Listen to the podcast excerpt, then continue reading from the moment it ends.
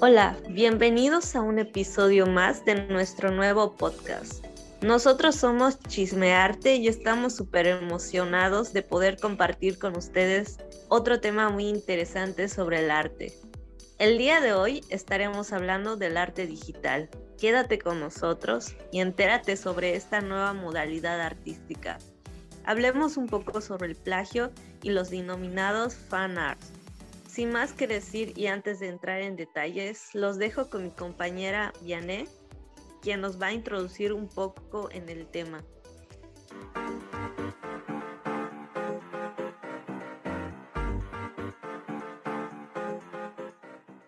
Hola, soy Vianney y bienvenidos a esta sección titulada ¿Sabías qué?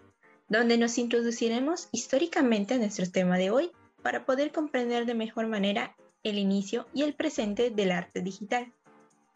Entonces, ¿sabías que las formas de arte asociadas a la informática y las computadoras surgieron en la segunda mitad del siglo XX? Así es, fue entre 1950 y 1970. Estas primeras experiencias plásticas generadas por una computadora fueron realizadas colaborativamente tanto por artistas como por investigadores del campo de las ciencias. Y seguramente te preguntarás, ¿Quién fue el pionero del arte digital? Bueno, pues fue Charles Suri, un artista y profesor norteamericano considerado el padre del arte asistido por ordenador. Inició su trabajo con gráficas por computadora en el año 1964 y, al año siguiente, comenzó a crear animaciones computarizadas. Por más de 22 años dirigió la investigación de gráficos por computadora, cuyos resultados se han aplicado en simuladores de vuelo, diseño asistido por computadora, efectos especiales de televisión y cine, resonancia magnética, arquitectura y visualización de fenómenos científicos, entre otros campos de la tecnología, el arte y el diseño. Interesante, ¿no? Suri también fue el creador de Hummingbird, Colibrí, la primera animación artística computarizada, y que en el año 1967 fue premiada en la competencia internacional de cine experimental de Bélgica. El tema de la animación era un colibrí dibujado solo con líneas y donde se utilizaron más de 30.000 imágenes con el fin de lograr unas 25 secuencias de movimiento. La computadora usada fue una IBM 1130 Actualmente, los practicantes del arte digital mencionan que no hay gran diferencia entre una paleta gráfica de un pincel. Así, se formaron varios grupos de artistas que utilizan las etiquetas net.art, CD-ROM art, videoarte, instalaciones interactivas, entre otros. Ahora ya sabes un poco más sobre los inicios de la fusión entre tecnología y arte, por lo que te invito a quedarte para escuchar más sobre el arte digital y una línea de este, conocido como fan art. ¡Hasta luego! Muchas gracias compañera. Pues como tú ya lo mencionaste, este es un tema súper interesante del que muy poco se habla. Pero antes de adentrarnos más en esto, considero prudente comentarles primero qué es el arte digital. Y bueno, pues el arte digital puede ser entendido como el resultado de un proceso creativo en el que usan, se usan recursos digitales como la computadora, el iPad, cualquier cosa que implique tecnología digital, valga la redundancia. Y pues bueno, esto es para elaborar la obra artística o eh, tener un resultado final a través de esto. Pero bueno, mi compañera Dani, que igual nos acompaña hoy, ella sabe otros datos. Coméntanos, Dani, ¿cuáles son los otros datos que tú sabes? Claro que sí, déjame contarte igual que el arte digital eh, no es solo conocido como tal, ¿no? Como arte digital. También se le llama arte virtual o arte electrónico. También existe este concepto de net art, y también es llamado arte por computadora y arte de los nuevos medios, entre muchos otros de los que estaremos hablando pues más adelante. Oye, ¿sabes qué? Me encanta poder enterarme de otros términos, porque a veces unos le llaman de una forma, otras personas de otra, pero es importante también hablar de las características. ¿Por qué no nos cuentas un poco de cuáles son las características de esta corriente artística? Claro. Bueno, entre sus características, creo yo que la principal o la que es más eh, importante o la que se destaca más en estas piezas es que no pueden palparse, no las puedes tocar.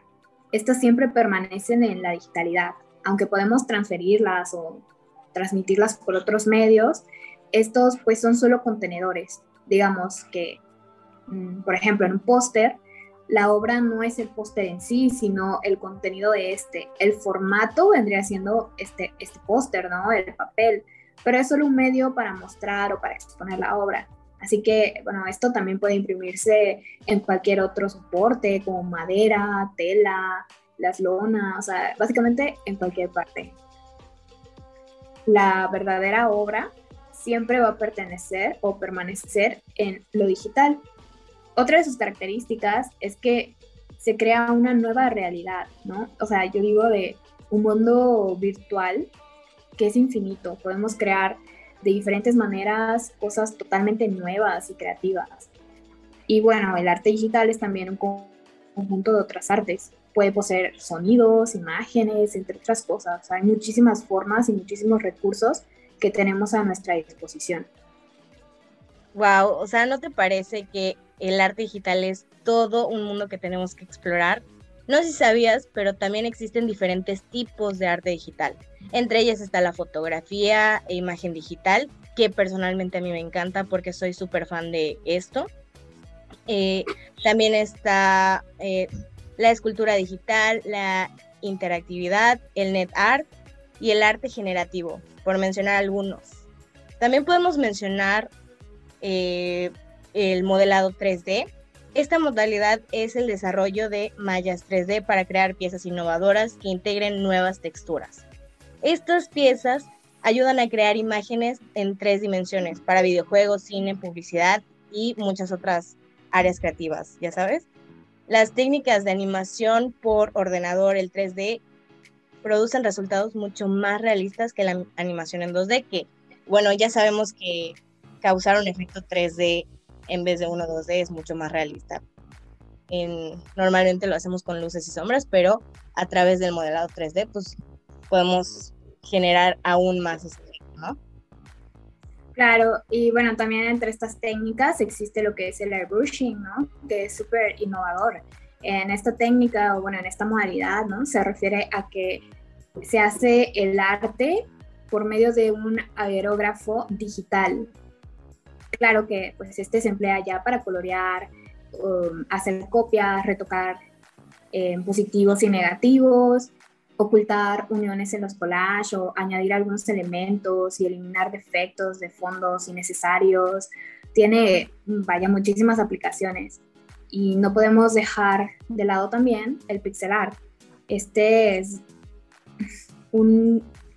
una nueva manera de crear obras donde las imágenes son editadas a nivel pixel, o sea, van uno por uno retocando, creando cambios y haciendo una imagen completamente nueva, usando pues estos programas eh, o esta técnica llamada Taster y crean, por ejemplo, paisajes digitales mucho más realistas que otras obras. Wow, sí. Y sabes que tampoco podemos olvidarnos del arte tipográfico. Déjame te cuento que este consta de utilizar formas tipográficas, letras, símbolos y números para crear composiciones que apoyen el lenguaje hablado. Incluye el lettering, modalidades similares, no sé si has visto que igual se puso muy de moda el lettering. Claro. Igual tenemos el arte vectorial, que es la creación de figuras con puntos y líneas que también se denomina arte. En el medio de diseño, eh, el gráfico vectorial da la facilidad de manipular formas y figuras de tamaños diferentes sin dañar la calidad de la imagen, ¿sabes? Yo desde que conocí esto, porque ahorita estoy trabajando en un despacho de diseño, es como wow, porque puedes agrandar la imagen todo y no va a perder calidad. Entonces eso me encanta. Y wow, es muy, muy bueno. Y, y, bueno, también acá tenemos lo que se conoce como el arte no generativo, que es una nueva modalidad del arte digital que nos otorga estas posibilidades de crear obras a partir de programas informáticos como como el Photoshop o el Procreate y, y muchos otros, ¿no? Esta está obviamente a elección de cada quien. Y tenemos esta corriente del net art que les había mencionado antes. Es un género que engloba todo el arte de Internet. O sea, son todas estas prácticas artísticas que se enfocan en la experiencia estética específica de Internet. O sea, el Internet es lo que soporta la obra, es donde está, es donde dialoga, donde se hacen todas estas prácticas comunicativas de la cibercultura. Sí, por si no creíamos que el Internet era importante, aquí nos damos más cuenta. Perdón que te interrumpí, pero continúa, está muy interesante. no problema. Y bueno, por último, pero pues no es menos importante, claro, está la escultura digital, que igual ya habías mencionado un poco antes. Eh, los escultores en 3D utilizan esta red y estos formatos digitales para mostrar sus piezas al público en general. Y ya que estas no son tangibles o no las podemos tocar, no están como las esculturas normales con materiales físicos, entonces necesitan de lo que es la realidad aumentada o la realidad virtual para que las podamos ver, ¿no? Las nuevas tecnologías. Sí, no, ¿Sabes qué enriquecedor es poder conocer todas estas técnicas? O sea, de verdad me encanta poder platicar de esto. De hecho, yo soy fan de Procreate hace rato que lo mencionaste. Pero bueno, ¿sabes qué? Igual me gustaría platicarle a nuestros oyentes. Me gustaría contarles el debate que existe entre el arte digital y el tradicional, porque obviamente no pueden existir dos cosas diferentes sin que se cause una, un contraste entre ellas, ¿no? Pero bueno, los más tradicionales acusan de que el nuevo estilo de arte, el digital, es cualquier cosa menos arte, ya que no requiere el tiempo y la dedicación que llevaría normalmente a hacer una obra con arte tradicional, ya sabes. O incluso afirman que estos nuevos artistas hacen trampa porque la tecnología los ayuda. Imagínate, creo que no somos tan artistas. Bueno, no sé yo qué tales. Mientras que los partidarios de Ilustrador afirman que los tiempos cambian y evolucionan y que por tanto las expresiones artísticas no se quedan atrás. O incluso van más allá y afirman eh, que sí se tiene que quedar lo demás en el pasado y que el estilo de arte tradicional ya está un poco obsoleto o anticuado. Vaya, realmente ambos han contribuido a la construcción de la cultura artística, así como la conocemos y la disfrutamos actualmente. Yo creo que en vez de decir cuál estilo de arte es mejor o cuál es peor, o, eso deberíamos de resaltar las ventajas y desventajas de cada uno, y así cada quien podría determinar cuál es el tipo de arte que se adapta mejor a sus gustos y características. Claro. Así que, porque ahora empiezas un poco hablándonos de, de estas ventajas, ¿no? Pero del arte tradicional. Sí, claro que sí. Y cabe mencionar que yo soy fan de cualquier tipo de arte. ¿eh? Esto es, estamos contándoles un poco a ustedes de que nos están oyendo de cuáles son estos contrastes que se hacen. Pero yo personalmente me gusta ver todo lo que pueda comunicar, todo lo que es arte. Pero bueno, empecemos. Ventajas hay muchas. Principalmente está la experiencia que en el arte de siempre normalmente se trabaja con herramientas tales como pinceles o colores, por lo cual tienes que disponer de grandes conocimientos para diseñar tus obras, y eso no cabe duda.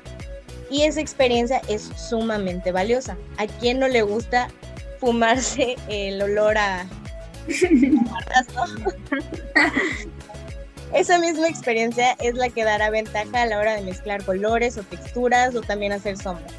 También, ya que son obras físicas y tangibles, podrás realizar tus obras de arte desde cualquier lugar sin necesidad de electricidad y no tendrás que guardar constantemente tus avances o tendrás que subir tus archivos porque están muy pesados a la nube y la obra siempre va a estar ahí. Eso sí es una ventajota, la verdad.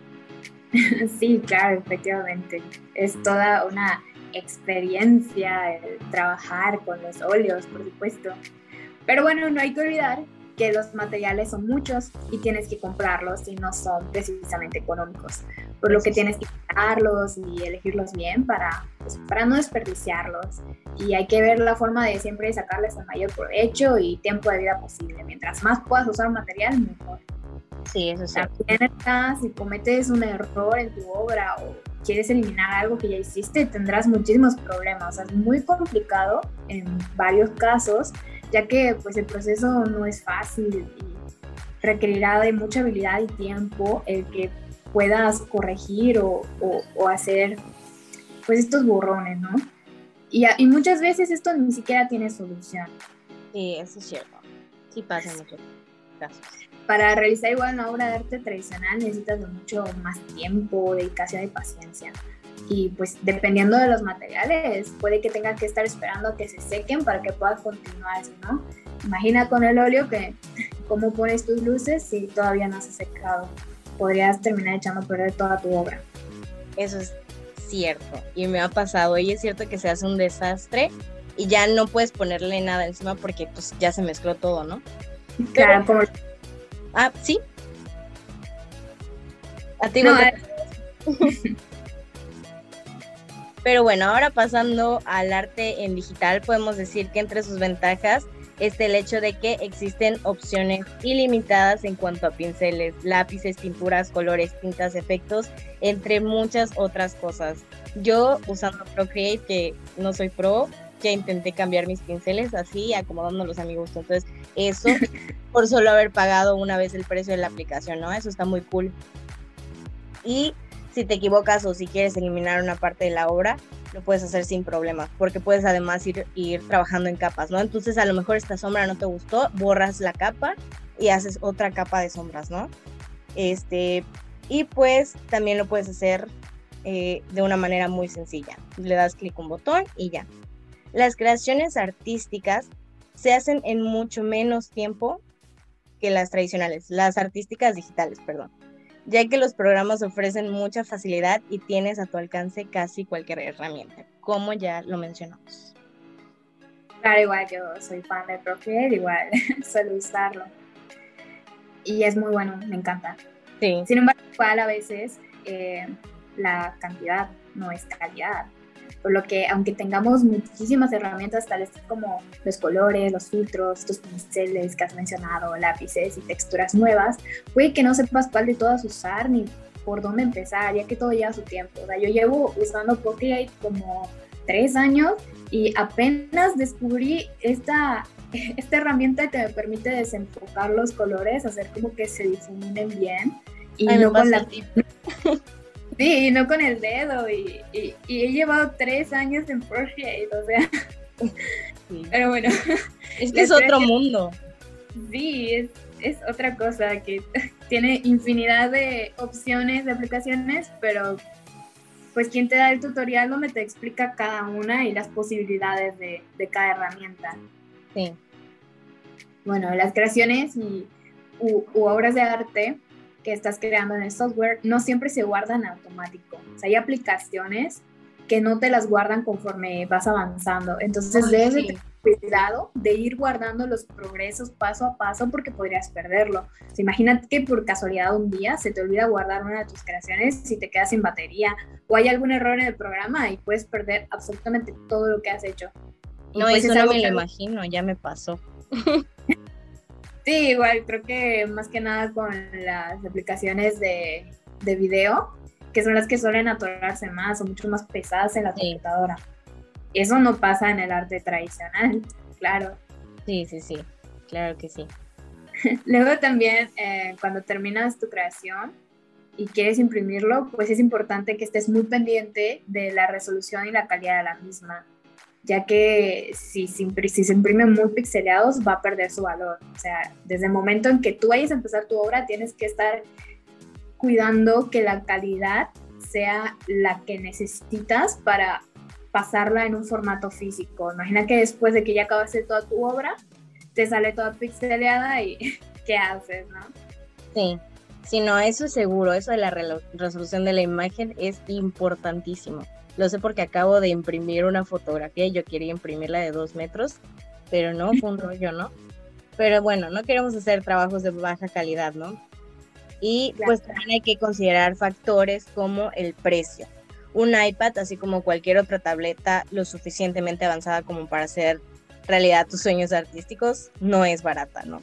Sin embargo, sumas todos los gastos anuales del material como marcadores, papel y la cifra final podría ser un poco sorprendente. Me di cuenta que pues en nuestra escuela no pagamos tanto de colegiatura, pero los materiales lo compensa todo, ¿no? Así es. Entonces, comprar una tableta es una opción un poco más económica a largo plazo, dado que durará más de un año, por supuesto, pensándolo así, ¿no? También podemos considerar como otro factor la convivencia. Tanto una tableta como un lápiz óptico son muy compactos y pueden llevarse a cualquier parte. Eso sí está súper. Ni siquiera necesitas una mesa o un sillón para usarlo.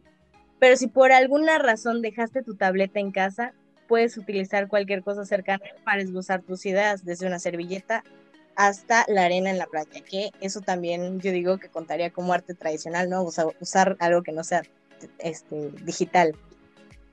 Sí, por supuesto. Y bueno, hablando de eso, también tenemos el, el factor compartir, ¿no? Un dibujo en la arena es un poco complicado de compartir con otras personas. En cambio, el digital, el trabajo digital es mucho más rápido.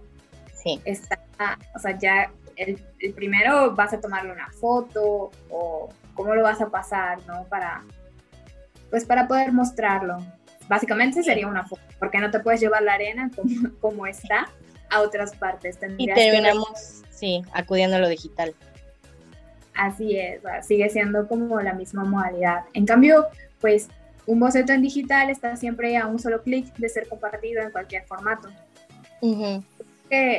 la única desventaja es que pues tu trabajo puede ser robado más rápido, o sea, ya que está en el medio digital y llega a cualquier parte, pues cualquiera lo puede descargar y, y apropiárselo o hacer cualquier cosa con tu, con tu obra, claro. En cambio, con el dibujo físico, pues siempre vas a poder demostrar que tú eres el autor si lo tienes. Creo igual que hay que considerar también los límites artísticos. Si utilizas un software gráfico moderno, puedes utilizar diversas herramientas para crear paisajes nocturnos o planos de iluminación, entre muchas otras cosas. Además, los colores del mundo están a tu disposición, o sea, tienes un fin de colores que puedes usar, te dan toda la paleta, tú los puedes combinar como quieras. Hasta incluso puedes agarrar una imagen de referencia que tenga un color que te haya gustado y tomarlo de ahí y aplicarlo en tu obra. Claro, siempre que no copies la técnica y, y las paletas de tus compañeros, pues no habrá nunca ningún problema. Sí, sí, sí, claro sabes que también no podemos olvidar la eficiencia del tiempo. Utilizar una tableta hace que el proceso de dibujo sea mucho más fácil y rápido. Esto es especialmente importante para los bocetos de arquitectura que requieren reglas, compases, rellenos de, de tramas, escalas de proporción, etc. Los programas modernos especializados en arquitectura y diseño combinan las prácticas de funciones de AutoCAD con la posibilidad de utilizar fotos y otras imágenes para lograr una presentación artística. El mágico botón de deshacer puede salvar literalmente el proyecto. Y eso no solo en arquitectura, ¿eh? igual en artes. Pero, bueno, lástima que no existe ese botón para cuando tu gato hace el aporte a tu boceto derramando la tinta sobre el paso. Así que prueba, mejora, borra parcialmente o totalmente gira amplía, aumenta la escala, copia, hace espejo, guarda muchas versiones y elige la mejor. Todo eso nos ofrece el arte digital. Sí, y sabes que también hay que considerar el factor eh, de la psicología. A veces se alega que se está mucho más concentrado cuando se utiliza un soporte en papel para dibujar y por tanto no hay que hacer tantas correcciones comparado con el uso de la tableta. Yo pienso que lo que te acomode, aunque pues los seres humanos somos criaturas físicas y dibujar en papel es para nosotros una experiencia sumamente enriquecedora, perdón. Lleva tiempo, pero es un proceso artístico, terapéutico y absorbente. En el mundo de las tecnologías, dibujar en papel se está convirtiendo cada vez en un lujo, pero pues este lujo puede llegar a ser necesario. Al fin y al cabo, el objeto real de nuestro trabajo pues, es manifestar físicamente la belleza de nuestras ideas en la realidad. Y bueno, en conclusión, podemos decir que ambos tienen sus propias ventajas y desventajas. No creo que haya uno mejor que otro. O no sé, ¿tú qué piensas? Yo estoy totalmente de acuerdo contigo. Como mencionamos, ambos tipos de arte han contribuido a la construcción de la cultura artística que conocemos actualmente y que en vez de discutir, eh, perdón, pasó mi un momento, pero bueno, en vez de discutir para ver cuál es mejor y, y esto, es mejor apreciar ambos de ambos tipos de arte, porque en fin, ambas se necesitan, para ambas, digo, se necesitan habilidades. Yo hasta ahora, como mencionaste, yo tengo Procreate, pero como ese famoso TikTok no incluye talento. sacar su propio, o sea, de la experiencia, ¿no? Igual lo mismo es pintar cuadros al óleo. Sí, así es. Muchas veces los artistas aprenden desde el estilo tradicional, adquieren su experiencia y pasan al digital. Y no por eso dejan de ser peores o son mejores de lo que pueden ser otros. Más bien todos son grandes artistas, ya que ¿sabes? se saben adaptar a las diferentes circunstancias y son capaces de plasmar y de difundir sus creaciones sin importar el medio. Yo personalmente disfruto mucho dibujar en papel, siento que todo lo que hago, lo que dibujo me queda mucho mejor cuando lo estoy haciendo así en, físico, a lo tradicional. Pero para aplicar colores soy malísima, así que el dibujo en digital en la tableta me lo ha facilitado muchísimo. Sí. Y es por esta razón que el estilo de arte a utilizar depende única y exclusivamente de cada artista, según sus gustos, sus pasiones y según lo que quiera transmitirle a la humanidad. Fíjate que yo le sigo intentando el arte digital porque me encanta y pienso que la gente que lo hace tiene mucho talento, pero creo que a mí se me facilita un poco más la tradicional. Eh, pintar al óleo y mancharme y embarrarme toda, me encanta. Igual te prometo que admiro un buen a las personas que logran hacer obras, se me hacen así como wow. Sí, sí, es muy bueno. Wow, muy interesante la información que nos están brindando parece que hay varias cosas a considerar respecto a estos dos modos de arte. Y sí, es muy interesante. Me parece que mencionaron varias veces que una ventaja, así como desventaja del arte digital, es la facilidad de compartir, así como la de robar. Y estaba pensando en los fanarts, porque básicamente se apropian del arte de otros, pero está por todos lados, muy normalizado ya. ¿Podrían hablarnos un poco sobre ello?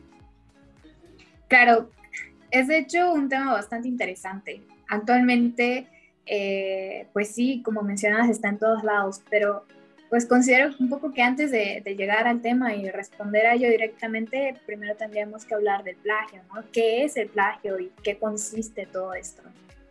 Primero que nada, plagiar es la acción de copiar en lo sustancial las obras ajenas dándolas a conocer como propias. Desde un punto de vista legal, es una infracción del derecho del creador de una obra artística o intelectual de cualquier tipo. Y bueno, se recurre a ella cuando se presenta una obra, dije, ajena, como obra propia u original. Y esto constituye una violación a la paternidad de la obra. Eso es correcto. Y si se preguntan qué puede ser objeto de plagio, yo les respondo. El plagio afecta a cualquier información en cualquier soporte o cualquier obra literaria, científica o artística, desde monografías, folletos impresos, escritos, informes, conferencias, lo que son los artículos de revista, artículos de prensa, investigaciones de otras personas, grabaciones, diagramas, gráficos, exámenes y así podemos seguir con una lista muy larga. Y sí, también puedes plagiar exámenes. También podrías plagiar composiciones musicales, con o sin letra, obras dramáticas, pero bueno, jamás vamos a acabar si continúo. Claro, y aquí yo les voy a seguir con la lista, nada más para que no se queden con la duda. También hay eh, plagio de esculturas, de dibujos, pintura, obra plástica en general, obras arquitectónicas o obras de ingeniería. Los programas de de, ordenador o las bases de datos, esto también se puede plagiar. Las formas de dibujos, los signos, modelos, patentes, marcas, lemas, estas frases divulgatorias de objetos producidos por las artes industriales, todo esto es motivo de plagio muchas veces. Obras derivadas de originales como las traducciones también, las adaptaciones, Em, arreglos musicales, entre muchas otras cosas. Incluso, o sea, esto es muy interesante porque también puedes plagiar conversaciones, comunicaciones privadas, ideas que, que se expresan en foros, los datos de empleados. Uy, hay muchísimas cosas que se pueden plagiar, la lista no para. Es. Bueno, infinito. Pero hablemos de cómo podemos evitar el plagio, ¿no? Y esto es algo sencillo. Simplemente reconoces la autoría de las ideas que utilizas. Si citas correctamente, ahí se acaba, ya no es plagio.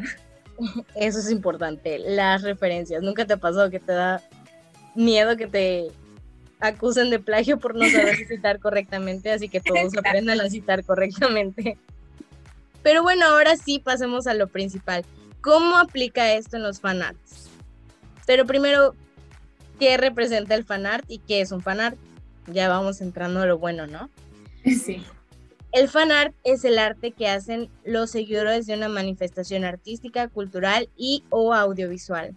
Son sobre todo obras visuales que hacen referencia a una obra ya creada y que usan a los personajes, los mundos o cualquier alusión para crear una pieza nueva, única sobre ese universo que creó otra persona.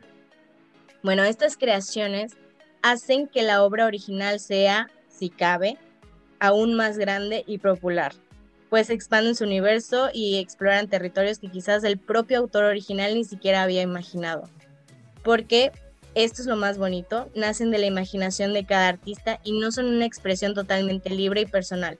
Una interpretación propia y referida a esa obra es lo que son. Cada aficionado plasma su propio concepto de aquello que más le ha gustado de una película, serie, cómic, libro o en fin cualquier cosa y su obra se convierte en un homenaje. En el fan art no hay nada a cambio, es decir, no hay contraprestación económica ni nada por el estilo, no hay lucro pues. Es únicamente amor y gratitud del lector o espectador por todo lo que la obra ha regalado. El agradecimiento sincero y puro en forma de una pieza artística. Porque todos podemos realizar fanart. De hecho, es muy común que siendo niños hayamos dibujado a nuestro personaje favorito o lo hayamos intentado, algunos con mayor acierto, ¿no? Pero bueno, si nos paseamos por el internet encontraremos obras espectaculares del mejor fanart, con una proyección artística a prueba de dudas. Pero también hay dibujos un poco más torpes, si se les podemos llamar así, digo, cada quien tiene el tipo de arte que quiere, ¿no? O que le, gusta. El fanart se hace desde el corazón y como dice el refrán, la intención es lo que cuenta, que estoy totalmente de acuerdo con eso. Igualmente. Y yo creo que todos en algún punto, sí, claro, hemos hecho eh, fanart. O sea, yo me he pasado dibujando todo lo que veo en la tele, me lo dibujo. Tiene que ser. Pero bueno, ¿y de dónde viene y hacia dónde va? Creo que es un poco difícil definir los orígenes del fanart porque las manifestaciones artísticas han existido siempre y los autores que se han inspirado en ellas y las han homenajeado después no son pocos. Miremos, por ejemplo, el caso de las meninas de Velázquez. Tiene un sinnúmero de versiones, un, sinnúmero de fanarts, como, como las meninas que hizo Picasso. En el siglo XX tenemos el género estrella e inspiración, que viene siendo la fantasía y viene de la mano con la ciencia ficción Incluso la serie de Star Trek de los 70 se considera que marcó el inicio del fanart tal como lo conocemos actualmente. ¡Wow!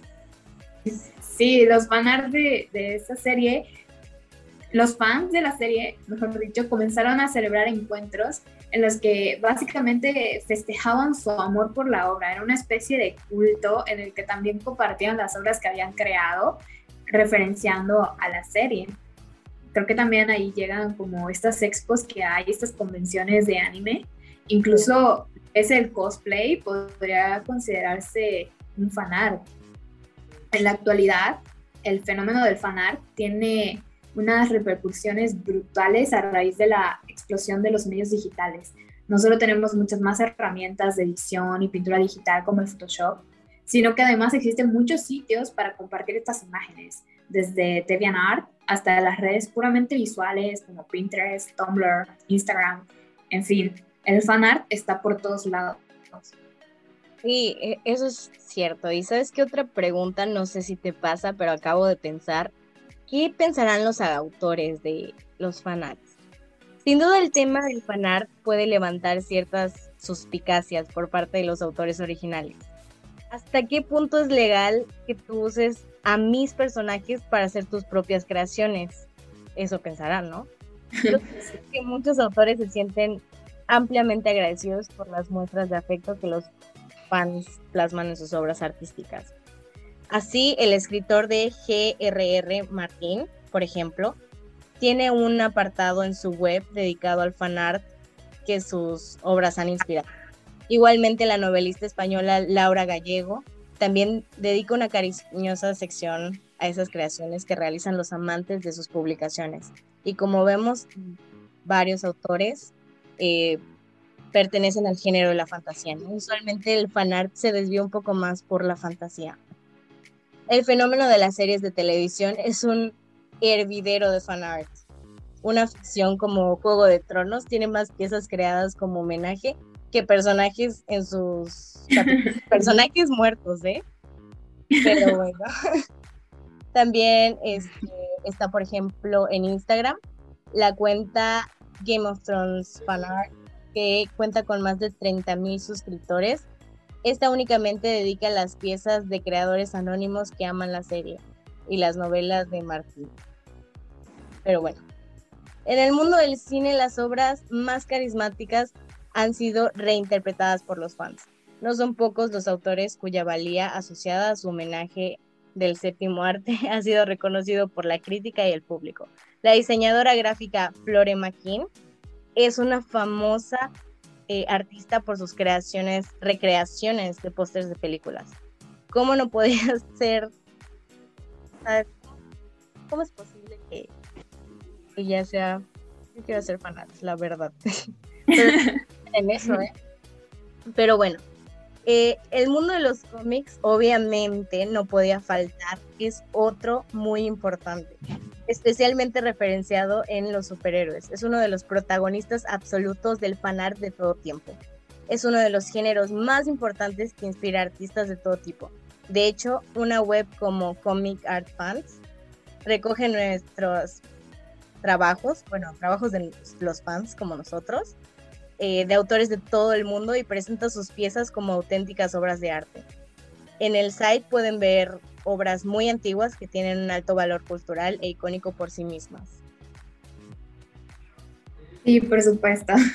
Y, no podemos olvidar también que existe el mundo de los videojuegos. En este hay foros en los que los seguidores, por ejemplo, en, en el caso de League of Legends u Overwatch, pueden compartir sus creaciones y disfrutar de las de otros. Una curiosidad sobre este fenómeno eh, pasó el, año anterior, donde una niña hizo un fanart, bueno, más que un fanart, hizo un personaje propio inspirado para este videojuego de Overwatch.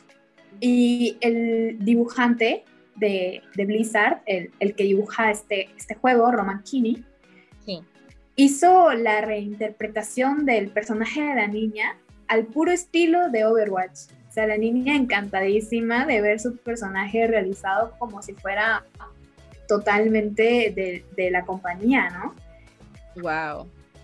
Es impresionante, o sea, los fans, los, perdón, los autores están súper vinculados con sus fans y realmente se nota este amor y este cariño que hay por el fandom. Yo personalmente eh, juego un juego que, valga la redundancia, que se llama Time Princess.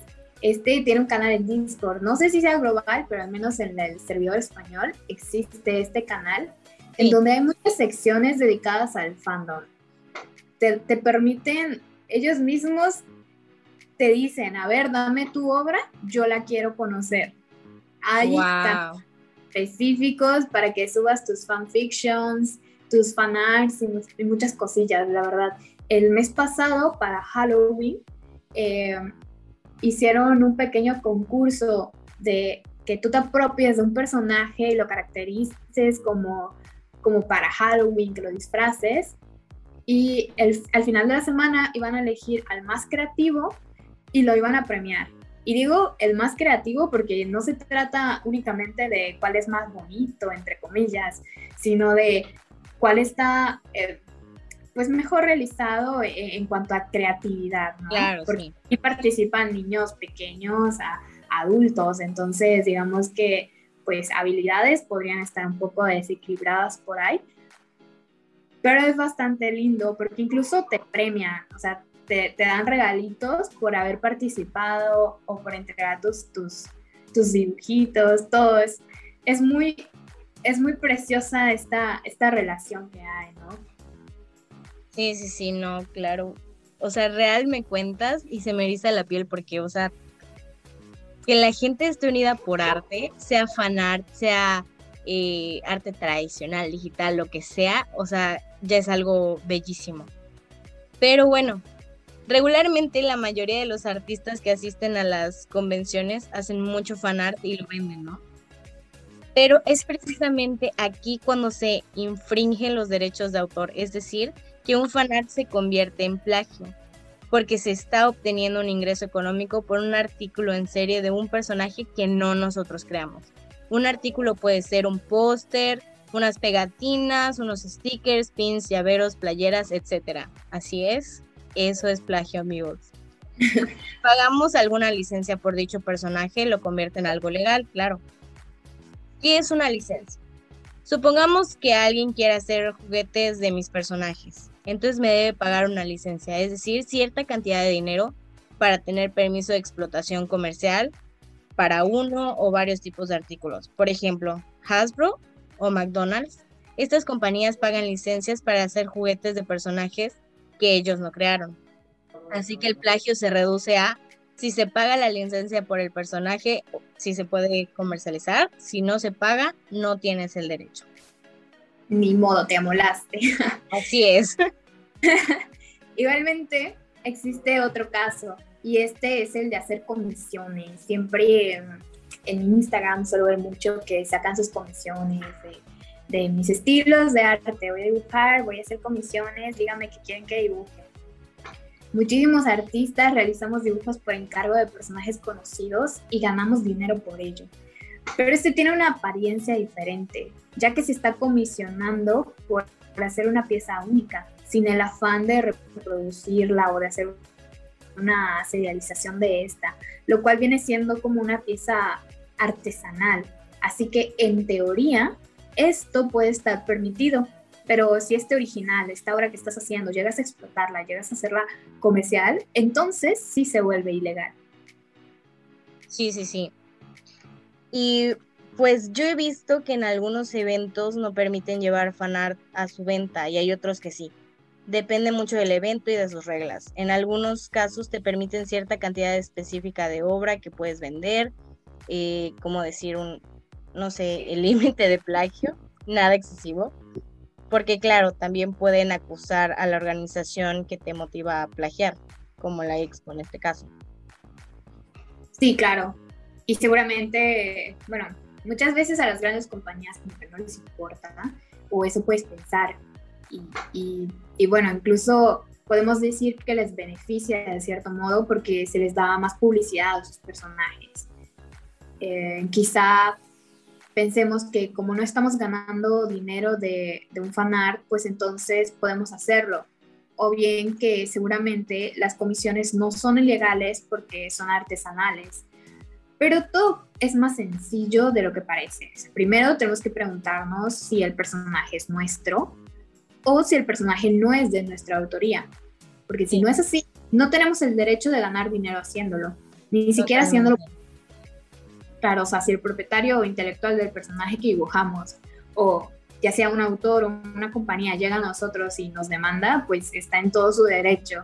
Y solo decir que no sabíamos que era ilegal, pues no es algo que nos vaya a ayudar en el juicio. Exactamente, es como el SAT. No por decir que no sabes de eso, te van a dejar no dar tus impuestos, ¿verdad? Pero sí. Bien. Wow, en conclusión podemos decir que es plagio en, en tanto hagas ganancias de él, ¿no? Exactamente, sí. Bueno, creo que hemos resuelto todas las dudas, o si no, la mayoría de ellas, espero. esperemos que este podcast nos les haya resultado interesante y entretenido a nuestros oyentes. Agradecemos su tiempo y que hayan llegado hasta el final de esta producción. Agradezco también a su participación, a Janet y a Dani. y muchas gracias. Em, ¿Tienen algo que les gustaría comentar ya para finalizar? Sí, yo quiero agradecer, claro, el espacio y, a nuestros referentes, ¿no? Porque pues, no vamos a estar hablando de plagio y no dar créditos, ¿verdad? Exacto, sí. Pues gracias a los artículos de Noelia Martínez, de Trevino Art, de Bárbara Dokshina y Esdima, que nos resultaron muy útiles para poder realizar este podcast. Sí, de verdad, y muchas gracias a ustedes que han llegado hasta aquí, porque pues también esto es para poder compartirlo. Y pues creo que fue bastante enriquecedor poder contrastar el arte digital con el tradicional y ver cómo eh, todo esto va ligado del fanart y cómo también el plagio afecta y que aprendamos a citar en APA, ¿verdad? Pero no tengo más que agradecerles por su tiempo y gracias Dani por compartir este momento conmigo y platicar sobre este tema. Gracias Cassandra por acompañarnos presentando. Muy bien, pues eso ha sido todo por el día de hoy. Les agradecemos mucho y espero nos escuchen en nuestro siguiente volumen. Hasta luego. Hasta luego.